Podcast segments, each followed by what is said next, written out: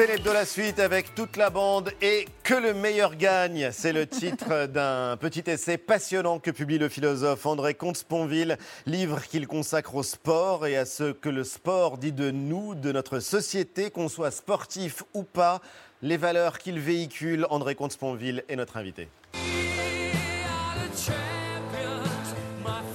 Bonsoir André Comte-Sponville et bienvenue voilà, c'est une chanson normalement qu'on entame euh, à plein poumon dans un stade, mais en l'occurrence, ça n'est pas possible. Je suis flatté que ça soit pour moi. Exactement, mais ce qui est intéressant, c'est que ce livre, Que le meilleur gagne, c'est un livre euh, formidable sur le sport, écrit par quelqu'un qui n'est pas obsédé par la question, ah, loin C'est le moins qu'on puisse dire.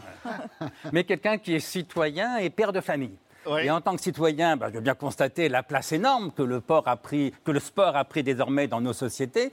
Et en tant que père de famille, j'ai pu voir ses effets positifs parfois et parfois négatifs. D'où ce livre qui n'est pas le, livre d'un sportif, mais qui est le livre d'un citoyen père de famille. C'est un livre passionnant pour ceux qui aiment le sport et pour ceux qui s'y intéressent moins. Pour commencer, petit exercice de définition, puisque c'est comme ça qu'on démarre avec un philosophe en général. Qu'est-ce qui distingue le sport d'une autre activité physique, d'un jeu ou même, euh, par exemple, du fait de couper du bois, par exemple?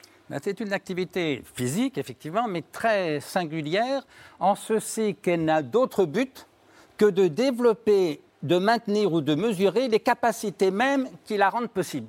Par exemple, vous courez pour attraper un bus ou, un train, ce n'est pas du sport. Non. Vous courez pour courir mieux demain, c'est ce qu'on appelle l'entraînement, c'est du sport. Vous courez pour, pour mesurer votre, votre vitesse, vous vous chronométrez, c'est du sport. Vous courez parce que c'est une course contre d'autres pour remporter la victoire, c'est du sport. Autrement dit, c'est une activité qui se prend elle-même pour but euh, dans la durée. Et donc, c'est une activité très luxueuse. Moi, je pense que pendant des centaines de milliers d'années, les humains n'ont pas fait de sport. Ils couraient après leur proie, ils couraient pour fuir. Et c'est peut-être les Grecs, en, Occident en tout cas, qui ont inventé le sport parce qu'ils ont inventé le loisir. Ils avaient des esclaves pour travailler, ils avaient du temps, et donc on invente le sport. Voilà, le sport est une activité de loisir qui tente à maintenir les capacités mêmes qui le rendent possible. Camus, ce que je sais de la morale, c'est au football que je le dois. Vous connaissez aussi Michel Serres, sa passion pour le rugby. Et vous, votre philosophie, c'est plutôt celle de Churchill du whisky, des cigares, jamais de sport.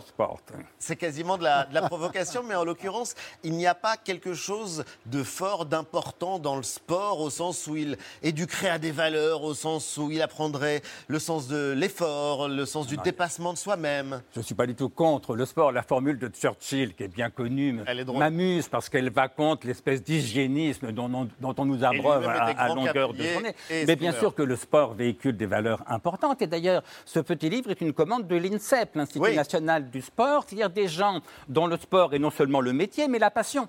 Mais justement, ils étaient préoccupés par le fait qu'ils avaient le sentiment que les valeurs qui font qu'ils aiment le sport, euh, le fair play, le respect de l'autre, n'était pas forcément porté par ce qu'on appelle le sport spectacle ou, le sport business. Par exemple, tout le monde célèbre le respect de l'autre dans le sport. Vous entrez dans un stade, les, spectateurs huent l'adversaire dès qu'il a le malheur d'avoir le ballon. Il y a des insultes racistes, il y a des insultes homophobes. Et donc, il faut réfléchir à ça. Comment se fait-il que le sport, qui est une activité formatrice pour nos jeunes gens, ou qui doit l'être, qui peut l'être, soit parfois contre-productif. Malgré tout, quand même, lorsque vous regardez la Champions League, vous voyez par exemple des écussons euh, respect sur, euh, sur le bras des footballeurs. Mais moi, quelque chose euh, me fascine dans votre démarche. C'est une question qui est passionnante quand on vit en démocratie. En démocratie, le principe, c'est que les hommes sont égaux.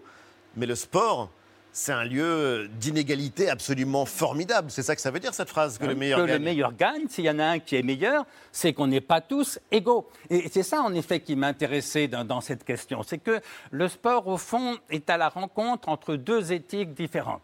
L'éthique traditionnelle des anciens, qui est une éthique aristocratique les anciens ne pensaient pas du tout que tous les humains étaient égaux. Il fallait donc faire partie des meilleurs. Les meilleurs, en grec, ça se dit aristocrates. Voilà. Et puis, il y a l'éthique démocratique, celle des droits de l'homme, la nôtre, qui stipule que tous les hommes sont égaux. Tous les humains sont égaux. Mais alors, Comment faire tenir ensemble ces deux vérités? Bah, La solution, évidemment, c'est que le mot égalité n'a pas le même sens dans les deux propositions. Ce qu'il faut dire, c'est que tous les êtres humains sont égaux en droit et en dignité. C'est ça l'éthique des droits de l'homme. Ça, c'est la déclaration des droits de l'homme. Mais bien sûr, ne sont pas égaux en fait et en valeur. Si vous pensez que Hitler est égal en fait et en valeur à Churchill ou à De Gaulle, euh, on ne sera vraiment pas d'accord, si vous voulez. Et ça, c'est très important. Parce que si on se contente de dire, un peu niaisement, tous les humains sont égaux, s'ils se valent tous, tout se vaut. Et si tout se vaut, rien ne vaut. S'il n'y a plus de différence entre un génie et un crétin, entre un homme bon et, un homme méchant, entre un homme courageux et un homme lâche, il n'y a plus de valeur du tout. Et donc, il y a un moment où l'éthique démocratique, si on absolutise cette notion d'égalité, devient en vérité nihiliste. Si tout se vaut, rien ne vaut. C'est ce qu'on appelle le nihilisme. Je voulais juste compléter votre propos. Dans le sport, on a quand même le souci que tout le monde démarre à égalité. Ensuite, la compétition montre les différences. Mais par exemple, la lutte contre le dopage est faite pour ça. Bien pour que tout le monde ait les mêmes chances au départ. Ensuite, euh, la valeur personnelle fait que très vite, euh, les différences apparaissent. Mais l'égalité au départ est quand même requise. Il faut une sacrée organisation pour parvenir de à ça. De même que l'égalité des chances à l'école, il ne reste pas moins qu'il y a des élèves qui sont meilleurs que d'autres, plus intelligents, plus travailleurs, plus doués, selon les cas. Autrement dit, il n'y a pas à choisir entre ces deux éthiques. Et ce que j'aime dans le sport, quand il est bien compris, c'est qu'il permet justement d'articuler les deux. Tous les êtres humains sont égaux en droit et en dignité, ils ont les mêmes chances au départ de la course, mais ils ne seront pas égaux en fait et en valeur, tous bien sûr ne vont pas gagner. Et ça m'importe parce qu'en vérité, dans nos écoles, euh, on a tendance depuis plusieurs décennies à décourager toute émulation. Euh, on a souvent supprimé les notes pour ne pas humilier ceux qui avaient de mauvaises notes. On a supprimé les classements parce que, d'abord, là encore, ça humilie les mauvais, mais surtout, ça risque de susciter chez les meilleurs une espèce d'émulation ou d'ambition suspecte. Bon. Mais au fond, l'émulation, ça fait partie de la vie. et ce que j'aime dans le sport, c'est qu'il relégitime cette émulation. Vouloir faire partie des meilleurs, c'est pas une faute morale. Oui, mais Vouloir on gagner, c'est pas mais, mais, dans, mais, dans, le sport, on apprend aussi à perdre. Ça fait aussi oui, partie on, on apprend à, perdre et à préférer la victoire. C'est moi, quand j'étais jeune, j'étais passionné de, cyclisme. Les Français ont toujours préféré Poulidor, eh ben... qui perdait plutôt qu'Anquetil qui gagnait. moi, j'ai envie de dire qu'un pays où on préfère les perdants, est quand même mal parti. si vous Il faut réconcilier nos jeunes gens avec l'amour de la victoire et avec l'acceptation de la défaite. Et ça, ça fait partie vraiment des saines valeurs du sport. Professeur Consponville, regardez, il y a Antoine Janton qui a levé le doigt pour, euh, pour abonder dans votre sens. Vous parlez de Raymond Poulidor, de Jacques Anquetil, vous parlez de, de fair play. Illustration en pratique avec deux grands champions, donc ces deux grands cyclistes, notamment Raymond Poulidor, qui vient d'apprendre qu'il a perdu le Tour de France 1964. Je viens d'apprendre que le temps de, Jacques Anquetil est inférieur au mien, c'est-à-dire euh, qu'il a mis moins de temps que moi, alors euh, j'ai perdu le Tour de France. Deuxième, même derrière Anquetil, pour vous, c'est une déception? Non, c'est pas une déception. Voilà Jacques Anquetil et Raymond Poulidor.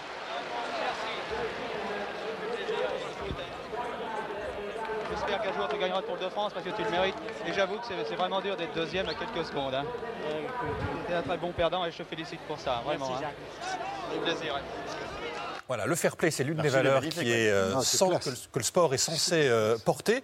Censé parce que ça n'a pas toujours été le cas. Ce n'est pas toujours le cas d'ailleurs. Est-ce que vous avez été déçu, vous, euh, amateur de cyclisme, dans votre enfance, notamment par ce qui s'est passé ces dernières années sur le Tour de France? Je le suis beaucoup moins. Du jour où j'ai compris, notamment Cantil, que j'avais admiré dans ma jeunesse, était très certainement dopé au maximum. Ma passion pour le cyclisme a été fortement euh, diminuée. Alors heureusement, il y a eu Merckx après. Je ne sais pas si Merckx est dopé ou non, mais au moins c'est un champion qui avait un panache d'être trop jeune pour l'avoir connu. Mais moi, j'ai été enthousiasmé par le, le, talent, l'audace, le, panache d'Eddie Merckx. C'est vrai que maintenant, euh, ça m'intéresse un peu moins. Alors, je suis peut-être, oui, trop jeune pour avoir connu ça, mais je suis assez vieux pour avoir connu la victoire euh, de la France en 1998. Et il y a une phrase, André Comte-Sponville, qui va provoquer la fureur de 66 millions de personnes. Je vous cite, j'ouvre les guillemets et je la prononce en tremblant quand la France a eu le malheur de gagner la Coupe du Monde en 98. ne serait jamais élu président de la République. Le malheur. Des phrases comme ça. Oui, expliquez-nous ça. C'est une, provocation, je vous l'accorde. Mais parce que, comme je le crois dans la suite, cette victoire a entraîné une espèce de tsunami culturel, c'est-à-dire que ça a tout emporté. Et, tout d'un coup, il y a eu des millions de garçons, surtout parce que surtout à l'époque, le foot Vous exagérez un peu. On arrête de lire on veut il y a, voilà, il y a des millions de garçons qui ont pensé que le sens de leur vie, c'était de devenir footballeur pro, comme ils disent. Sauf qu'il y en a quelques dizaines qui seront footballeurs pro, il y en a des millions qui, à 18, 20 ans, comprennent qu'ils ne seront jamais footballeurs pro et qui donc commencent leur vie d'adulte sur un constat d'échec et sur une déception. Mais, c'est quand même... on peut rêver ah. quand même, ça marche finalement dans, dans toutes les catégories de la vie. Regardez, je rêverais d'être philosophe et pourtant, je n'arriverai jamais à votre niveau. mais euh, on peut rêver d'être médecin, on peut rêver d'être mathématicien, d'être astronaute, c'est ça aussi qui fait avancer dans la vie. à rêver au football, là encore, c'est quand même un peu triste. Moi, pas que le pour tout vous dire, j'étais content quand on a gagné la Coupe du Monde en 98 parce que je savais que ça ferait un immense plaisir à mes trois garçons ah qui sont trois foot. Et donc voilà, donc c'est une boutade. En même temps, ce qui n'est pas une boutade, c'est que dans les mêmes classes, ça a été évoqué dans le débat euh, précédent. Euh, on traite les bons élèves de comme ils disent, de bouffon. Voilà. Euh, j'ai vu un reportage de télévision une jeune fille harcelée par ses camarades en classe parce qu'elle était la meilleure élève de la classe. Voyez et en même temps, là où on n'a plus le droit d'être un bon élève, tout le monde célèbre le football et on a envie de devenir un footballeur pro. Ce, ce contraste-là me paraît très malsain. Pardon on, avait déjà vu ça dans le Petit Nicolas, par exemple. C'est une histoire, je pense, qui est aussi, aussi ancienne que l'école. Jean-Michel Non, le football, euh, enfin, je comprends ce que vous voulez dire. C'est aussi un moment de, joie nationale, de, de, de, communion nationale. On a très, surtout dans ce pays où on se divise peu près à propos de tout, on n'a on pas d'autre occasion que ça, finalement, pour nous retrouver. C'est ça qui est triste. C'est important. Un, ah, peuple qui ne peut plus communier que dans le foot, excusez-moi. Dans quoi si on communiait un peu plus dans liberté, égalité, fraternité, ah si on communiait dans le combat pour la liberté, pour la justice, alors là, on pourrait être davantage fiers. Mais encore une fois, tant mieux pour ceux qui aiment le foot, c'était très bien de gagner la Coupe du Monde. Mais j'ai quand même le droit de constater que dans nos écoles, parmi la jeunesse, cette espèce d'adulation de l'équipe de France de football, a produit des effets néfastes, parce que tout d'un coup, tout le reste, la culture, les arts, la lecture, le travail scolaire, c'était devenu sans importance. Est-ce que c'est un scandale de dire à des jeunes garçons, à des jeunes filles, que réussir ses études, c'est plus important que jouer au football? Or, la plupart de nos jeunes garçons, surtout, sont convaincus du contraire. Eh bien, ça, c'est malsain pour notre pays. Et c'est malsain pour eux, parce qu'encore une fois, ils ne seront pas euh, footballeurs pro, ils ne seront pas champions du monde. enfin, certains, quand même, peuvent y rêver. Heureusement que certains y ont cru. Non, mais vous savez, je... et même Neymar, que vous adorez tant. Oui, bien sûr, bien sûr. je, le dis, dans mon livre. Moi, j'avais été touché quand mes trois garçons étaient inscrits au petit club de football de la ville où nous habitions, en Seine-et-Marne. Cette année-là, le petit carnet de, de licence était préfacé par Michel Platini. Mhm. Michel Platini disait avec beaucoup de bon sens et même de sagesse, il disait à ces jeunes garçons Ne rêve pas que tu deviendras footballeur professionnel. Ne rêve pas que tu vas gagner la Coupe du Monde. Prends plaisir à taper dans le ballon quand, tu, tapes, dans, le, ballon. Eh bien, ça, c'était une leçon de sagesse. Parce que, par ailleurs, le, le sport n'a jamais été autant médiatisé, jamais été autant populaire, jamais été autant célébré. Et en même temps, il n'y a jamais eu en France autant de personnes obèses, et notamment d'enfants et d'adolescents obèses. Cherchez l'erreur. C'est que ça, autant le sport est une bonne activité saine pour la santé quand on le pratique, mais si vous regardez un match de foot en mangeant des pop-corn et en buvant du Coca-Cola, ça, ne fera pas du bien à la santé. et donc, je n'ai rien contre le sport qu'on pratique. Au contraire, je suis un peu inquiète de voir les effets parfois néfastes du sport spectacle. C'est ça que vous dénoncez, c'est plus la société du spectacle que le sport en tant que tel. Sûr, moi, le sport, Parce que je, ce que vous dites, suis pour, je souhaite que mes enfants en fassent, par vous, exemple. Vous parlez dans le livre en disant euh, les parents qui forcent euh, l'enfant à devenir un champion de tennis, un champion de, de, football, etc. Mais en musique, combien de parents forcent les enfants à faire des heures de solfège, euh, à faire des heures de répétition pour être le prochain Lang Lang ou le prochain Capucin Eh bien, ils ont tort dans les, ils ont tort dans, les, deux, cas. Malgré tout, il y a une différence aussi. C'est que tous ces jeunes garçons qui rêve de devenir Mbappé. Mbappé doit avoir 23 ou 24 ans, euh, j'imagine. Il est tout à fait talentueux, je le trouve tout à fait sympathique, comme tout le monde. Mais ça veut dire qu'à 20 ans, 23 ans, 24 ans, ces centaines d'unités de garçons comprendront qu'ils ne seront jamais footballeurs professionnels. Euh, et donc, ils ont un horizon d'espérance de 10 ans. Moi, quand j'avais 15 ans, je voulais être Jean-Paul Sartre ou rien. Mais Sartre, il avait 65 ans. Et donc, j'avais devant moi 50 ans de vie, de travail, de progression. Ça veut dire que le culte du sport enferme aussi nos jeunes gens dans une espèce de, jeunisme dérisoire et, au fond pervers. Parce qu'ils ont le sentiment que la vie s'arrête à, 30, 35 ans. Mais nous savons bien, monsieur Apathy, vous et moi, que ce n'est pas vrai, que je la vie continue. Mais vous ne nous empêcherez pas malgré tout de rêver Allez, ah. parce qu'on a le droit de rêver d'être un jour Mbappé. Je le dis en souriant, ah, mais pour vous, c'est foutu. mais du tout, vous n'en savez rien. Mais pas du tout. Je non, continuez à, vous entraîner. non, juste, je, reviens quand même sur euh, ce, monde du sport qui peut inspirer peut-être autrement et peut-être d'ailleurs vers d'autres réflexions, les études, etc. Et des valeurs que les sportifs incarnent et pas que parce qu'ils ils atteignent un exploit sportif incroyable. Bien sûr, il y a des grands comme Michael Jordan, Michael Jordan, Mohamed Ali. Jordan. la grande sportive, la grande fan de basket. Michael Jordan, Mohamed Ali ou Maradona, euh, qui incarnent donc des valeurs fortes. Beaucoup de ces icônes deviennent pour euh, des jeunes finalement parfois des, rôles modèles, donc des sortes de figures euh, tutélaires qui vont inspirer des milliers de jeunes, pas que sur le sport d'ailleurs. Regardez en 98, au moment de la Coupe du Monde. Dans le quartier, tout le monde attend avec anxiété le premier match des Bleus et la performance de Zidane. Sur le terrain, il sera le chef d'orchestre. Ici, il est l'exemple à suivre. Il nous a montré qu'il y, a de l'espoir. C'est lui qui a franchi le premier la porte et, quoi. et je crois qu'il a, donné fin à beaucoup d'entre nous. Ça va. Et pas que dans le sport. Ça a vraiment une influence ou c'est juste des paroles que vous dites comme ça devant les médias? Non, du tout, énormément. Moi, personnellement, je fais de la boxe et je rêve grâce à lui. Pas que dans le sport, je rêve grâce à lui. Donc là, pour le coup, ça va aussi dans votre sens. je ne conteste pas les valeurs du sport, mais il faut rendre, euh, saluer les, sportifs qui jouent ce rôle-là. Il faut aussi, et peut-être davantage, saluer ces milliers d'animateurs qui consacrent leur samedi ou leur dimanche à entraîner des équipes de foot, de handball ou, de basket. Parce que les valeurs du sport, elles sont là. Vous savez, moi j'étais membre pendant des années de, la fondation, du football, qui sert justement à se servir de ces valeurs du sport, mais pas dans le sport spectacle, dans le sport business, mais dans l'éducation des enfants. Autrement dit, là-dessus, on est parfaitement d'accord. Encore une fois, je ne suis pas du tout contre le sport. Je suis inquiet de voir certains effets qui me paraissent euh, pervers finalement de l'adulation euh, du sport spectacle. C'est une fondation qui a été présidée par, Philippe Séguin ah, d'accord, je ne et Patrick Brauezek, qui a aussi euh, une histoire politique. Et pour finir, Eva bah, regardez ces objets. Alors ça, c'est un radio-cassette. Ça, c'est un Walkman. Il manque le casque. Et ça, c'est, vous savez, ces cassettes. Alors moi, qui m'ont fait perdre des heures. Euh, des heures et des heures parce que d'abord, un, euh, je faisais des montages, vous savez, à partir des chansons qu'on entendait à la radio, et parce que je rembobinais avec mon doigt euh, ces bandes-là. On voulait rendre hommage à la personne qui a inventé ces cassettes-là et qui nous a permis de faire du sport, notamment en écoutant de la musique grâce au Walkman. il s'appelle Lou Ottens. 100 milliards de cassettes ont été vendues depuis qu'il a inventé cet objet. C'était en 1963. Il est décédé cette semaine à l'âge de 94 ans. C'était un passionné d'électronique et de son depuis qu'il était enfant.